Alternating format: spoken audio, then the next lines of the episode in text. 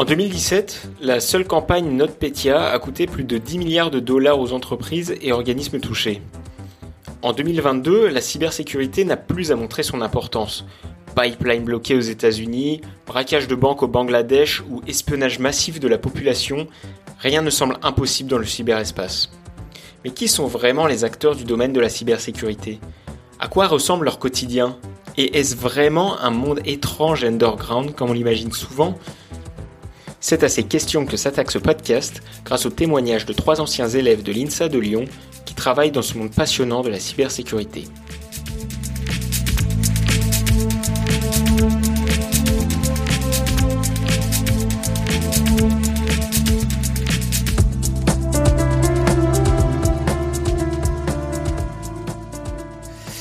Euh, Jérôme, bonjour. Euh, est-ce que tu peux te présenter brièvement? Bonjour, je suis Jérôme Billois. Euh, je suis actuellement associé au sein du cabinet Wavestone sur les sujets de la cybersécurité et de la confiance numérique. J'ai fait l'INSA de Lyon dans le département télécommunications, services et usages à l'époque, ça s'appelait. Et je faisais partie de la deuxième promotion. Moi, je suis sorti en 2002. Depuis ma sortie de l'INSA, j'ai euh, travaillé dans plusieurs endroits. Euh, euh, tout d'abord, dans la, je suis resté sur Lyon pour faire de l'intégration réseau et sécurité. Donc là, j'installais concrètement des équipements numériques. C'était déjà les, premiers équipements de sécurité. Et puis ensuite, je suis parti à l'étranger. J'avais envie de voilà de, vivre ça parce que j'avais pas pu faire d'échange pendant mon cursus académique. Et, donc j'ai j'ai rejoint Total dans la enfin Total énergie maintenant, dans la ville de Londres où j'étais en charge de la sécurité du centre de trading en énergie. Donc j'assurais à la fois des, des, des actions de sécurité au quotidien, euh, maintenir à jour les systèmes, euh, gérer les flux sur le réseau, et puis aussi déjà des actions vers les utilisateurs, sensibiliser, euh, gérer des incidents, commencer à gérer des, des premières crises à l'époque. Là on est en 2003-2004. Et puis ensuite, j'ai rejoint le cabinet Wavestone qui s'appelait Solucom à l'époque, où euh, j'ai effectué la plupart de ma carrière en, commençant euh, comme consultant, et puis après euh, chef de projet, responsable de département, responsable d'une business line, et puis passage associé ces dernières années. Un fait marquant, ça a été la création en 2011 de notre équipe de réponse à incident, le CERT Wavestone, qui nous a permis eh bien, de, de, vraiment mettre le pied à l'étrier sur ces sujets. D'accord. Brièvement, est-ce que tu peut essayer de définir la cybersécurité et surtout par le biais de quels en sont les, grands domaines, les grands tenants? La cybersécurité, c'est finalement assurer de la confiance dans l'espace numérique. Ça veut dire s'assurer de la disponibilité des services, que euh, bah, quand on veut y aller sur un site web, il fonctionne. Ça veut dire euh, s'assurer de la confidentialité euh, des données et des systèmes. Ça veut dire typiquement euh, empêcher euh, le vol de cartes bleues ou le vol de, dossiers avec euh, des informations personnelles sur les gens. Ça veut dire aussi assurer l'intégrité des systèmes et des données et donc ça, typiquement, c'est euh, s'assurer que une base client, elle reste bien cohérente, que euh, on ne puisse pas avoir des modifications non souhaitées euh, qui puissent arriver. par exemple, je ne sais pas, sur une voiture connectée, que d'un seul coup, on ne change pas l'affichage de la vitesse ou qu'on ne change pas les conditions routières pour provoquer des incidents. Donc les trois, ça c'est vraiment les trois piliers de la cybersécurité disponibilité, confidentialité, intégrité. on va protéger avant tout l'information, les données, et puis les systèmes euh, sous-jacents qui, les contiennent. Et, ça, où qu'ils soient, euh, on, va agir euh, à la fois sur évidemment les systèmes classiques, les ordinateurs, les serveurs, bien évidemment aussi sur tout ce qui maintenant est smartphone, mais aussi objets connectés, du plus petit au plus gros. On, peut parler euh, des voitures, des trains, des avions, euh, euh, des caméras, des souris, de ce qu'on veut. et puis ça, on le fait dans les locaux de l'entreprise, mais aussi de plus en plus évidemment sur Internet et dans le cloud. Ok. Et est-ce que, pourquoi aujourd'hui la cybersécurité, on en entend autant parler? Pourquoi c'est si important dans notre société? La cybersécurité, c'est un sujet clé aujourd'hui à l'échelle de notre société parce que notre société, globalement, elle se numérise. Tout est en train d'être numérisé, quel que soit le secteur d'activité, quel que soit le, l'endroit où on soit. Maintenant, le numérique a complètement infusé dans l'ensemble de notre quotidien, à la fois en tant que, que particulier, en tant que citoyen, en tant qu'employé dans une entreprise. voilà, toutes les dimensions sont, numériques. Et c'est un sujet dont on parle de, plus en plus parce que d'un côté, on a cette numérisation qui va vite, qui est croissante, très très rapide, et puis de l'autre côté, on a aussi eh des personnes mal intentionnées qui, on voit les opportunités euh, d'attaquer tous ces systèmes numériques, que ce soit euh, pour les criminels plutôt pour gagner de l'argent, pour, des activistes pour faire passer leurs idées, ou pour des États pour déstabiliser ou espionner. Et donc finalement, on a cette rencontre entre euh, quelque part une augmentation forte des usages, puis une augmentation forte de la menace, avec malheureusement un sous-investissement en cybersécurité depuis des années. On a 10 à 15 ans de retard sur les investissements en cyber, que ce soit dans les entreprises où le risque n'a pas forcément été euh, compris euh, historiquement, ou que ce soit aussi chez les fournisseurs de services numériques, les, éditeurs de logiciels, les fabricants de matériel, qui ont aussi conçu des systèmes qui n'étaient pas très très sécurisés par défaut à l'origine. Et donc, qui, font qu'on est dans un cocktail qui est un petit peu compliqué euh, aujourd'hui et qui fait qu'on voit toutes ces cyberattaques qui se multiplient. Je fais souvent une analogie avec l'automobile. En fait, euh, l'automobile dans les années 70, c'était une, vraie problématique. On voyait le nombre de morts sur la route qui augmentait sans arrêt. Euh, et puis à l'époque, les voitures eh ben, n'intégraient pas par défaut beaucoup d'équipements de sécurité. Même les ceintures de sécurité, à l'époque, c'était une option. Il fallait retourner au garage pour les faire monter. Euh, et donc seuls quelques passionnés ou quelques inquiets le faisaient. Eh ben, le problème, c'est que c'est un peu pareil avec la cybersécurité aujourd'hui dans le numérique. C'est que la sécurité, n'est pas par défaut, et donc elle va demander à être ajoutée. Ça demande des compétences pointues, ça demande du temps, ça demande de l'argent. Et c'est pour moi un des vrais problèmes qu'on a aujourd'hui. Ok. Euh, aujourd'hui, quels sont les grands acteurs et quels sont les grands métiers de la cybersécurité? Dans la cybersécurité, il y a de très nombreux métiers. Il y a un référentiel métier d'ailleurs qui a été défini par euh, notre agence nationale de, de, de cybersécurité, l'ANSI. Euh, il y a des métiers qui vont être à la fois euh, des métiers plutôt autour de la protection des systèmes, comment je vais intégrer des mesures de sécurité, les déployer, etc. Il va y avoir des métiers autour de la détection des attaques pour surveiller. Et il va y avoir des métiers autour de la réaction d'un seul coup, on est attaqué, ben, il va falloir lutter contre cette attaque, faire de la gestion de crise, euh, s'assurer de la continuité du fonctionnement de l'entreprise. Et puis au-dessus de ces trois piliers, on a euh, des métiers plus transverses de, autour de la gouvernance cybersécurité qui vont consister euh, par exemple à identifier les risques, valider les budgets, faire fonctionner les organisations et donc s'assurer de la cohérence de l'ensemble du dispositif. Les grands acteurs du marché de la cybersécurité, il y a évidemment les entreprises, les grandes organisations publiques, avec les filières cybersécurité qui souvent sont pilotées par un directeur de la cybersécurité ou un responsable de la cybersécurité, qu'on appelle encore souvent euh, RSSI, responsable de la sécurité des systèmes d'information. Euh, ça, c'est plutôt du côté des, entreprises utilisatrices. Ensuite, on va avoir tous les fournisseurs de, de, solutions de sécurité, alors des solutions très techniques, euh, des antivirus, des pare-feux euh, qu'on va mettre sur les ordinateurs, qu'on va mettre sur le réseau. Donc il y a plein plein de, fournisseurs autour de, ces sujets-là. On va avoir aussi des fournisseurs de services plutôt autour de la capacité de détection, de surveillance en, en 24/7, etc. Et aussi pas mal d'autres catégories, dont une qui est le conseil, dans lequel je bah, j'opère aujourd'hui, euh, où finalement on essaye d'avoir la vision la plus transverse possible, d'orienter euh, les entreprises et puis euh, de les faire progresser sur ce sujet. et au-delà de, de, ces utilisateurs quelque part et de ces fournisseurs, on a tout un écosystème autour de la cybersécurité euh, qui est très large et qui inclut par exemple les forces de l'ordre, que ce soit la police ou la gendarmerie, qui vont analyser les attaques et puis aller chercher les cybercriminels et essayer de les arrêter. Euh, on va avoir aussi un, parquet cyber, par exemple, au sein du, ministère de la Justice.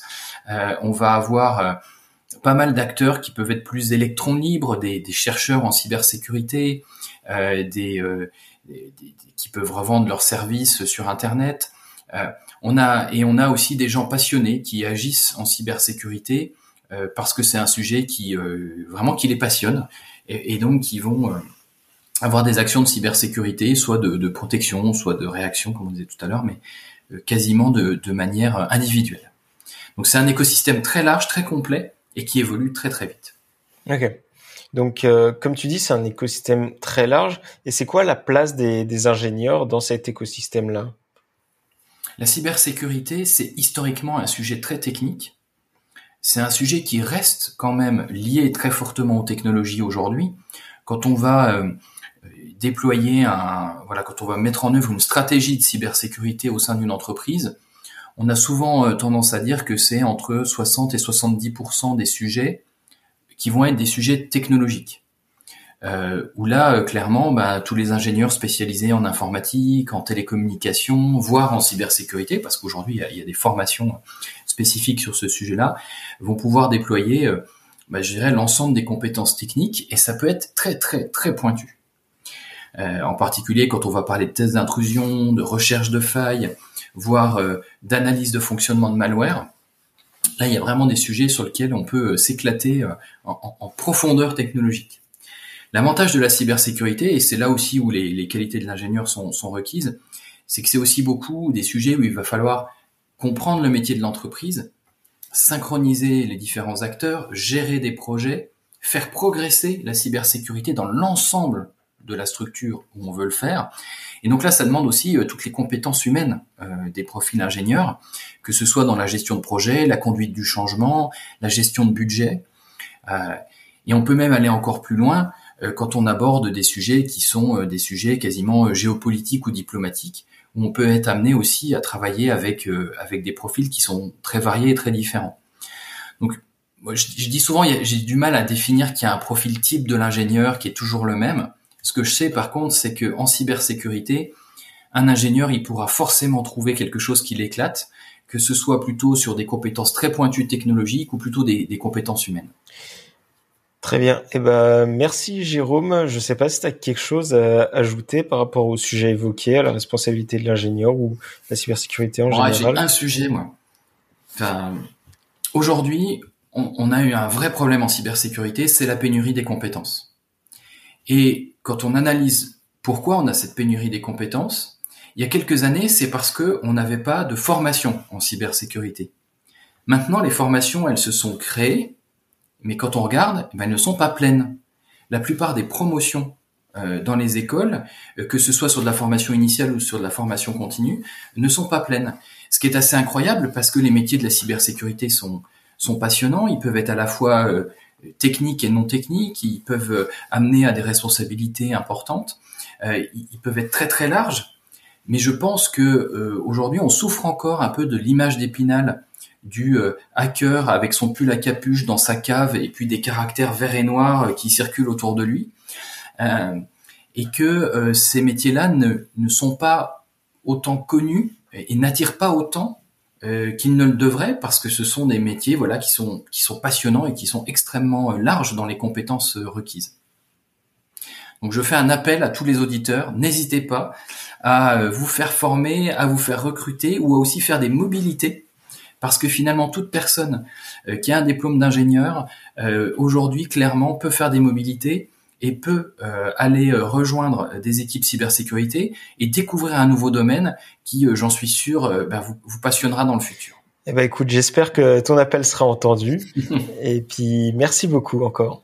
Eh ben écoute Léo, merci à toi.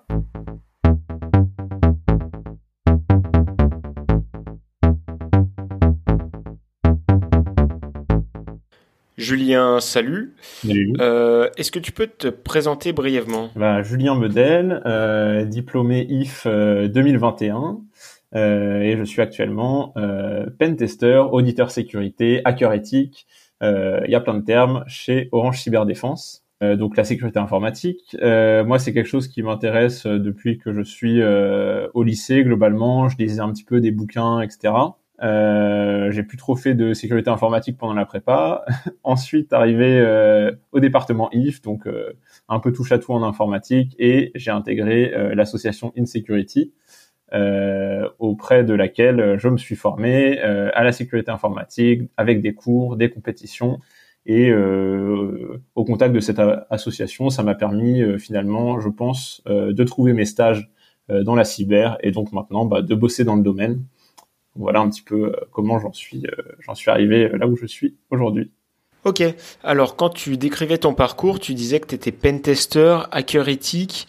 Alors est-ce que tu peux revenir un petit peu dessus et nous dire qu'est-ce que c'est ce métier? Alors euh, donc toutes ces différentes appellations, euh, ça fait référence euh, au métier de la sécurité offensive, de l'audit.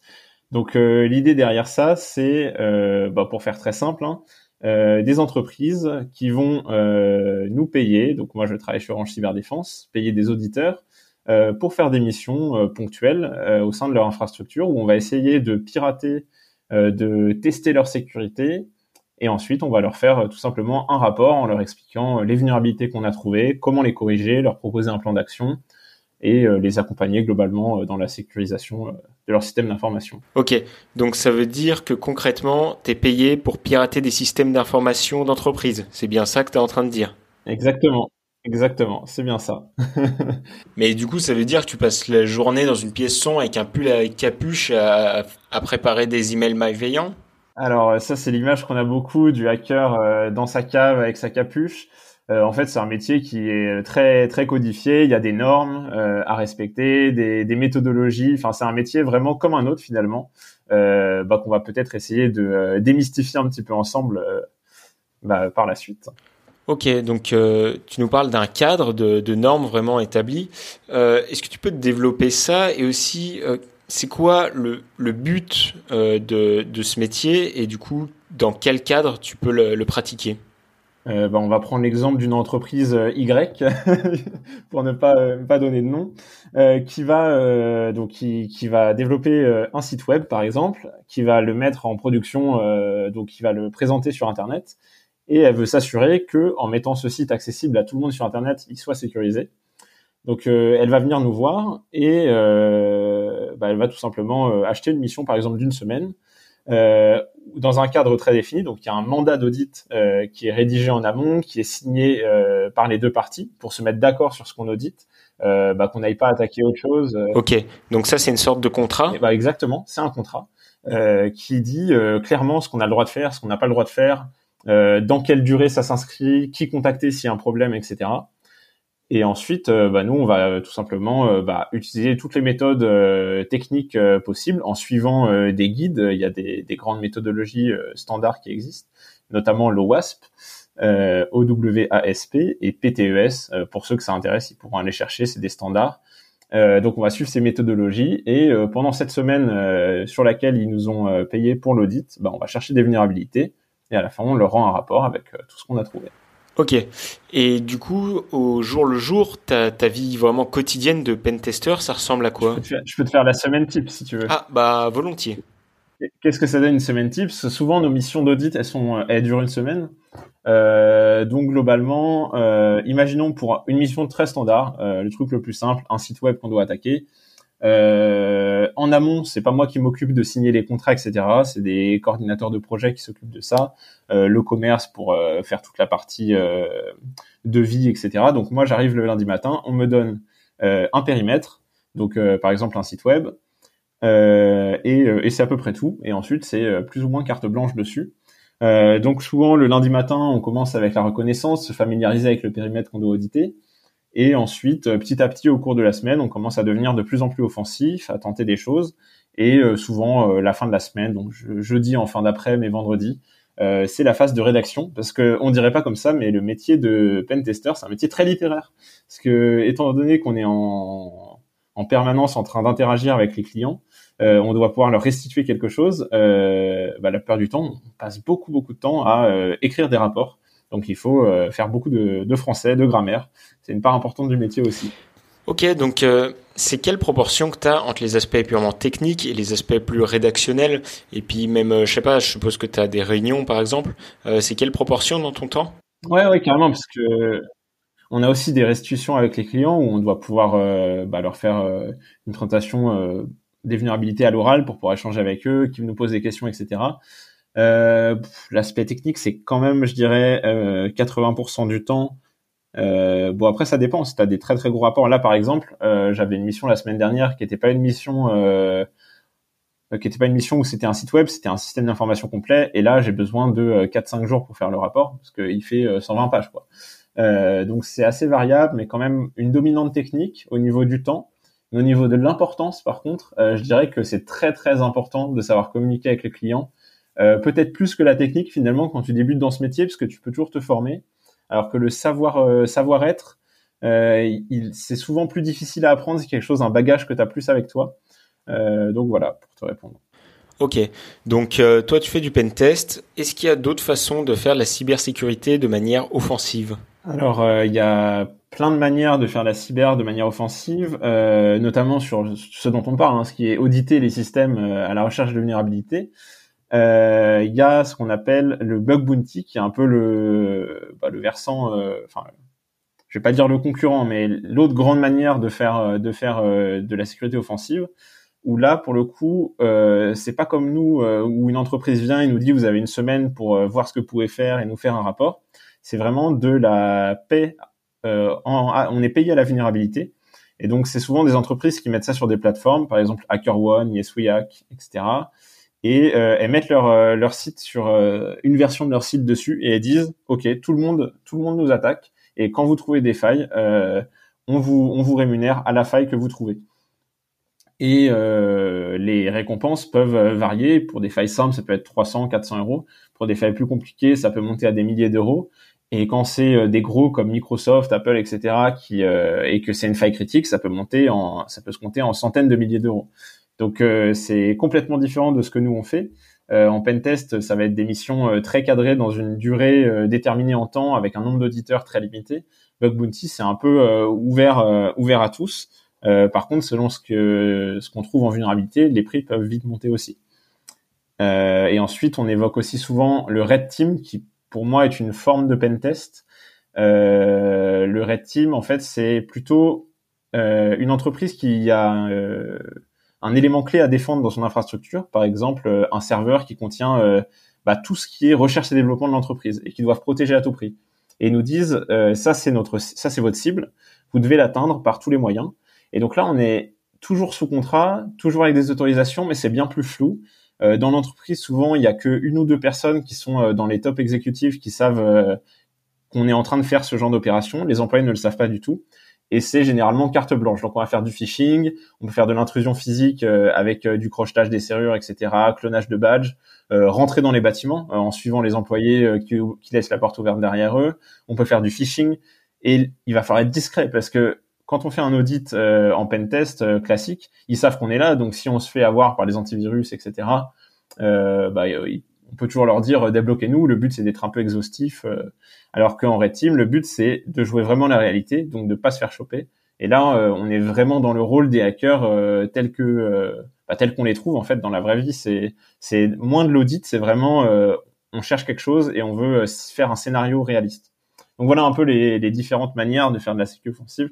Il y en a bien d'autres, mais on va pas rentrer trop dans les détails parce que pour chaque chose, le pentest, le team, le bug bounty, il y a encore des sous-catégories.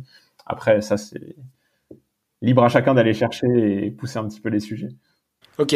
Et est-ce qu'on peut faire face à des dilemmes éthiques, des, cas de conscience quand on évolue dans ce métier? Des dilemmes éthiques, on en a éventuellement un petit peu avec l'assaut, euh, parce qu'on partage un savoir euh, sur la sécurité offensive à des personnes qui sont euh, pas forcément encore employées, encore son contrat, ou encore même matures, qui sont encore assez jeunes, pas forcément de recul sur ces choses-là et on est obligé de faire euh, bah, un petit disclaimer pour leur dire euh, faites pas n'importe quoi avec ces connaissances qu'on vous donne. C'est un peu comme si tu étais euh, instructeur de tir. bah, il faut prendre quelques précautions auprès du public à qui t'enseigne le tir sportif pour être sûr qu'il n'aille pas faire n'importe quoi avec son arme. Bah là, c'est un petit peu pareil. De toute façon, on parle bien de cyberarmes, de cyberguerre, donc on est un petit peu quand même dans ce domaine. D'accord, eh ben merci beaucoup Julien, c'était super intéressant. Euh, je sais pas si tu as quelque chose à rajouter sur ta passion de la cybersécurité ou sur ton métier? Eh ben, j'ai envie de dire, euh, n'hésitez pas si c'est un truc qui vous tente de près ou de loin euh, à bah, vous lancer dedans, à regarder un petit peu euh, des tutos sur Internet, à rejoindre des assos. Il y a plein plein d'assos, des Discord, des choses comme ça pour communiquer sur le sujet, tout en étant conscient que il y a un peu l'aspect magique, hacker, etc., mais qu'on démystifie assez vite tout ça et qu'on rentre en fait dans un domaine d'ingénierie malgré tout très classique. Voilà, bon, merci à, merci à toi en tout cas. Pas beaucoup plus à ajouter. Et puis si, si jamais des gens veulent me contacter, qu'ils n'hésitent pas non plus, je pourrais répondre à leurs questions, ceux qui veulent approfondir un petit peu plus.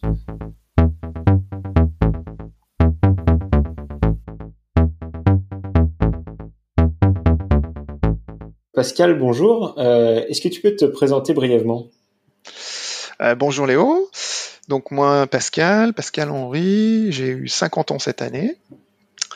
J'ai fait un bac E. Donc pour les plus jeunes, vous demanderez à Google qu'est-ce que c'est. Euh, j'ai fait ensuite INSA de Lyon. Je suis rentré dans la promo 1989 et je suis sorti du département IF en 95. À la suite de ça, euh, recherche du premier boulot, j'ai trouvé une entreprise lyonnaise et ma petite particularité pour ce qui est de mon parcours, c'est qu'avec cette entreprise, j'y suis toujours en fait, après 26 ans. Euh, je suis rentré dans l'entreprise, on était moins de 40. Aujourd'hui, on est 850 dans le monde. Euh, et à travers, euh, on va dire cette euh, progression dans l'entreprise, j'ai fait différents postes. J'ai commencé au support technique, j'ai fait chef produit, donc une petite divergence vers le marketing. Après, j'ai été responsable IT pendant 17 ans. Et ça fait 7 ans que je fais de la sécu à plein temps. Donc je suis RSSI groupe depuis 7 ans. Très bien. Alors, tu nous as parlé d'un RSSI. Alors, tout de suite, qu'est-ce que c'est un RSSI Ça veut dire quoi? Et du coup, ouais, c'est quoi ton, ton métier? Mon métier, alors RSSI, l'acronyme on va dire, euh, académique. Hein, c'est euh, responsable de la sécurité des systèmes d'information. Euh, c'est CISO en anglais, hein, pour ceux qui cherchent l'équivalent. Et concrètement, qu'est-ce que ça fait un RSSI dans une organisation? Ça va définir une politique de sécurité générale. C'est plutôt côté de la gouvernance. Hein. Et surtout, ça va s'assurer que cette politique, elle est appliquée et ça, c'est notre côté opérationnel contrôle, en fait. Donc c'est un rôle qui est quand même très transverse dans l'entreprise parce qu'on s'adresse à tous les départements, on va s'adresser à tous les services, puisqu'on va vouloir aller contrôler leur process et s'assurer qu'à l'intérieur de leur processus, euh, il y a des aspects de sécurité qui sont pris en compte.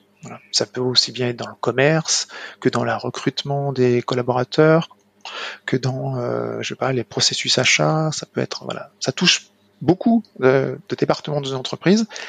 Euh, c'est peut-être une évidence pour moi, mais il y en a qui pensent que la sécurité c'est que de l'informatique entre guillemets. Et c'est pas le cas en fait. Et du coup, tu as un cadre technique et puis des, des gens aussi, euh, enfin vraiment des trucs plus une partie plus sociale. Enfin, c'est quoi la, la, proportion dans ton travail de, de travail technique et de travail euh, humain, on va dire, social, euh, de dialogue avec les gens? Alors là, on peut faire la distinction entre moi, le RSSI, et mon équipe. Nous, on est sept dans l'équipe là. Euh, moi, en tant qu'RSSI, je vais essayer de piloter un peu l'équipe. Donc, je sépare les tâches en fait. Mais en gros, on va avoir tout ce qui est sensibilisation qui va, qui va s'attacher à parler, envoyer des messages perçus par nos collaborateurs et qu'il faut s'assurer qu'ils soient bien compris. Comme je disais tout à l'heure, eux, ils font partie de la sécurité au quotidien, donc on a intérêt à ce qu'ils comprennent ce qu'on attend d'eux.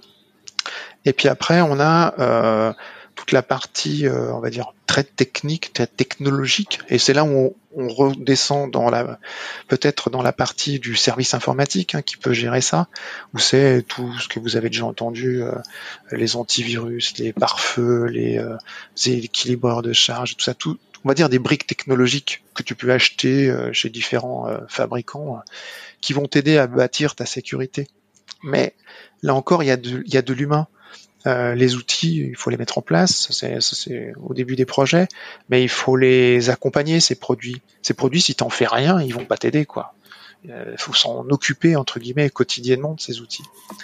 Et puis par dessus, puisque ça, ça serait aussi dans un monde assez bisounours, euh, tu as tout ce qui est facteur extérieur à l'entreprise. Parce que là, on parle des humains, mais des humains, il y en a aussi à l'extérieur, il y en a chez tes clients, chez tes fournisseurs. Et euh, la menace, euh, elle peut être aussi bien interne que externe.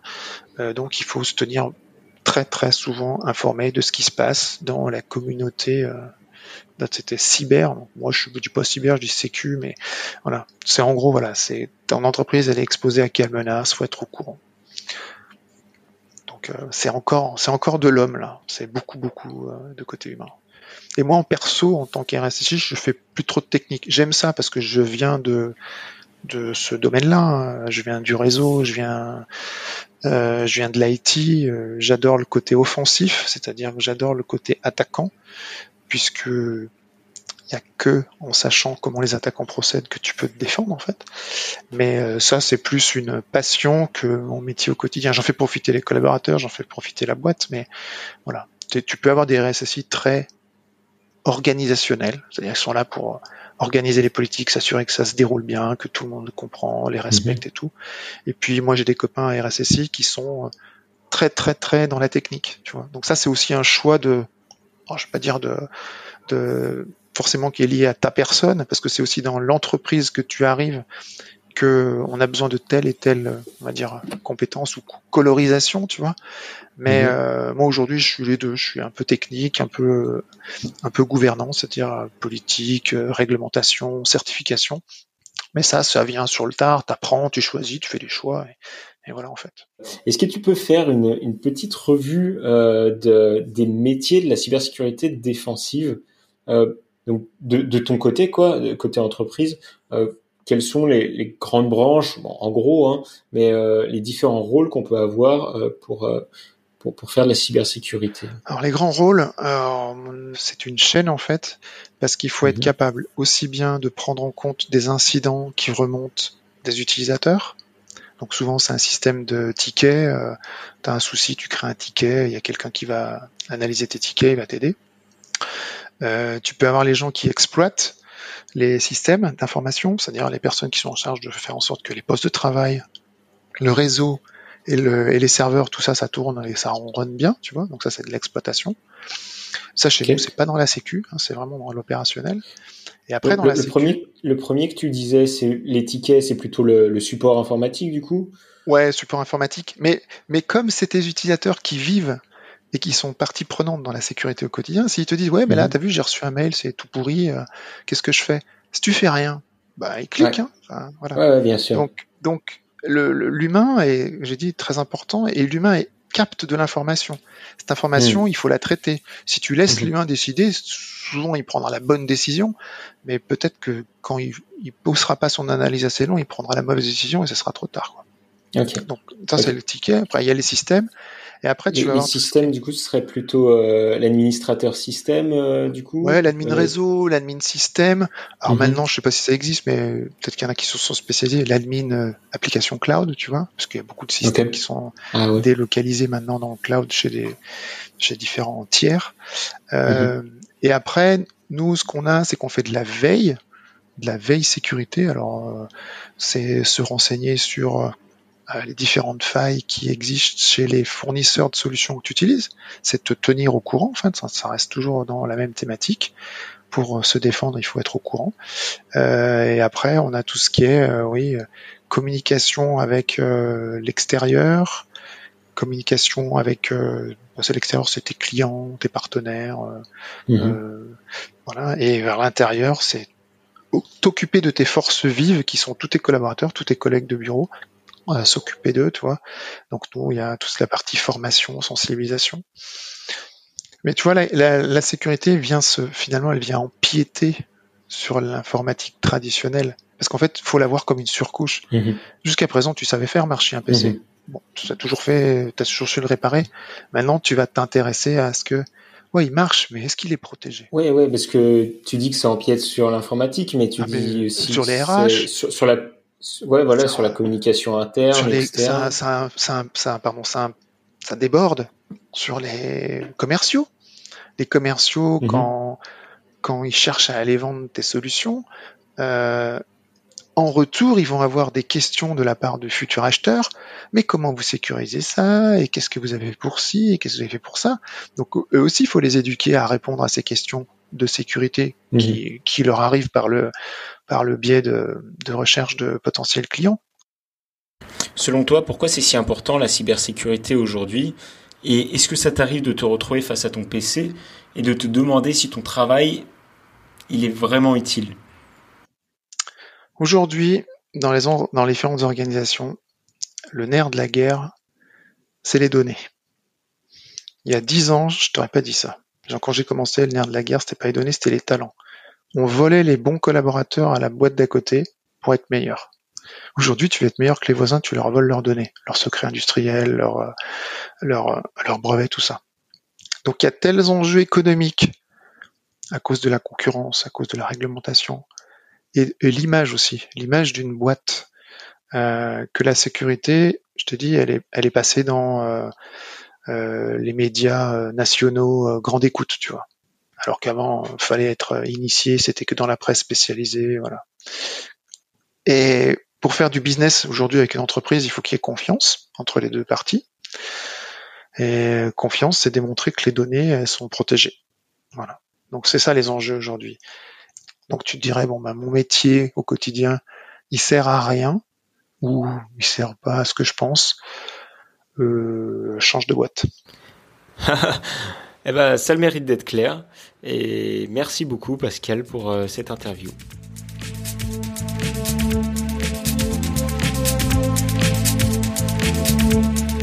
Et c'est ainsi que se termine ce troisième podcast de la pépinière Alumni INSA Lyon sur le thème de la cybersécurité. Merci à Julien Bédel, Jérôme Billois et Pascal Henry pour nous avoir partagé leurs connaissances et leurs expériences respectives. Ce podcast a été enregistré et réalisé par Léo Pernet-Munier. Ce podcast est le fruit de la collaboration de la pépinière Alumni INSA Lyon avec la chaire ingénieur INSA Philosophe en Action.